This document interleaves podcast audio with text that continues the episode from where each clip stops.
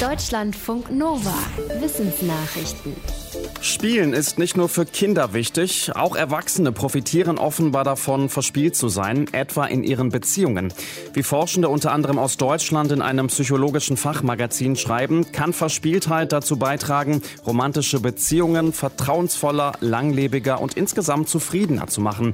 Für die Studie wurden vorhandene Untersuchungen, Experimente und Umfragen zusammengetragen. Demnach liegt es verspielten Erwachsenen besonders, alltägliche Situationen für sich zu gestalten. Tätigkeiten werden dadurch als unterhaltsamer, intellektuell anregender oder persönlich interessanter erlebt. Solche Leute haben auch eine Vorliebe für Komplexität statt Einfachheit und für ungewöhnliche Aktivitäten, Themen, Dinge und Personen. Eine Partnerschaft profitiert laut der Studie von spielerischen Verhaltensweisen, wie das Überraschen des Partners, das Nacherzählen und Nachspielen von gemeinsamen Erlebnissen oder davon, zusammen neue Erfahrungen zu gestalten. Bei einer Corona-Infektion können viele Organe erkranken und vielleicht auch das Gehör. Das legt eine Metastudie von Forschenden aus Großbritannien nahe. Sie haben sich die Angaben und Befunde von Patientinnen und Patienten aus 24 verschiedenen Studien angesehen und dabei festgestellt, dass im Zuge einer Corona-Erkrankung oder danach auch vermehrt Hörstörungen auftreten. Demnach berichten fast 15 Prozent der Betroffenen, dass sie einen Tinnitus bekamen oder dass sich diese Ohrgeräusche verstärkten. 7,6 Prozent der Corona-Erkrankten litten laut der Studie außerdem unter Schwerhörigkeit bis hin zu einem kompletten Hörverlust. Und zwar unabhängig davon, wie schwer der Krankheitsverlauf war. Wie genau die Hörprobleme bei Covid-19 entstehen, ist aber noch unklar.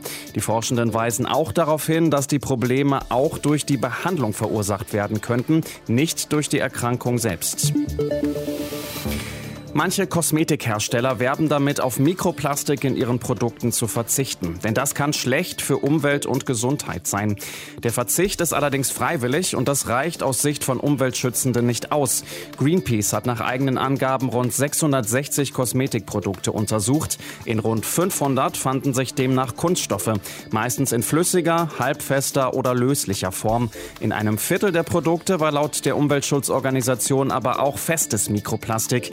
Die höchsten Konzentrationen an Kunststoffen enthielten dabei Augen-Make-up, Lipgloss und Lippenstifte. Greenpeace kritisiert, dass Plastik in diesen Produkten leicht in den Körper gelangt und fordert ein Verbot solcher Kunststoffe in Kosmetika. Ein Herstellerverband verweist darauf, dass eine Gesundheitsgefahr bisher nicht belegt sei. Wasser ist überlebenswichtig, aber die Ressource bekommt weltweit viel zu wenig Aufmerksamkeit. Das schreibt die UNO in ihrem Bericht zum Weltwassertag. Demnach halten viele das Vorhandensein von Wasser für selbstverständlich und es ist oft zu billig. Entsprechend wird Wasser oft verschmutzt und verschwendet oder Wasservorkommen werden privatisiert. Laut der UNO muss man stärker messen, welchen Wert Wasser für Ökosysteme und damit als menschliche Lebensgrundlage hat. Und das auch in politischen Entscheidungen, zum Beispiel für Wasserpreise oder beim Schutz von Wasserquellen berücksichtigen. In dem Bericht steht auch, dass aktuell mehr als zwei Milliarden Menschen weltweit keinen Zugang zu sauberem Wasser haben. Mehr als vier Milliarden haben keine Toilette und Waschgelegenheit. Die UNO schätzt, dass wegen der zunehmenden Wasserknappheit in Zukunft mehr Menschen aus ihrer Heimat fliehen.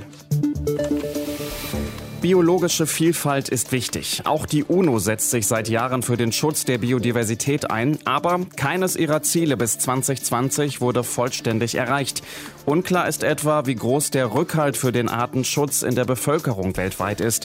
Um das rauszufinden, schlagen Forschende in Großbritannien jetzt vor, Wikipedia zu nutzen. Sie haben für mehr als 40.000 Tierarten gemessen, wie oft deren Wikipedia-Artikel aufgerufen wurden. Ein Ergebnis dieses Artenaufmerksamkeitsindex. Das Interesse hat zwischen 2005 und 2020 insgesamt geringfügig zugenommen. Gewachsen ist es zum Beispiel für Reptilien, gesunken allerdings für Amphibien. Besonders deutliche Zuwächse bei den Seitenaufrufen gab es etwa für die vom Aussterben bedrohte asiatische Waldschildkröte und die indische Flugechse. Die Forschenden hoffen, dass ihre Methode hilft, Erfolge von Artenschutzkampagnen besser nachvollziehen zu können. Laternenträger sind Fische, die quasi zwei kleine Taschenlampen dabei haben. Die sind zwar etwas merkwürdig platziert, nämlich unter den Augen der Tiere. Die Leuchtorgane sind aber sehr nützlich, etwa um fressbares Plankton anzulocken. Forschende der Ruhr-Uni Bochum haben jetzt näher untersucht, wie die Laternenträger ihre natürlichen Lampen auch zur Kommunikation in der Gruppe nutzen. In Labor- und Feldversuchen zeigte sich, die Fische setzen dafür unterschiedliche Leuchtstärken und Blinkfrequenzen ein. Ein bisschen wie Morsecode. Andere Mitglieder der Fischschule werden demnach von den Lichtsignalen angezogen.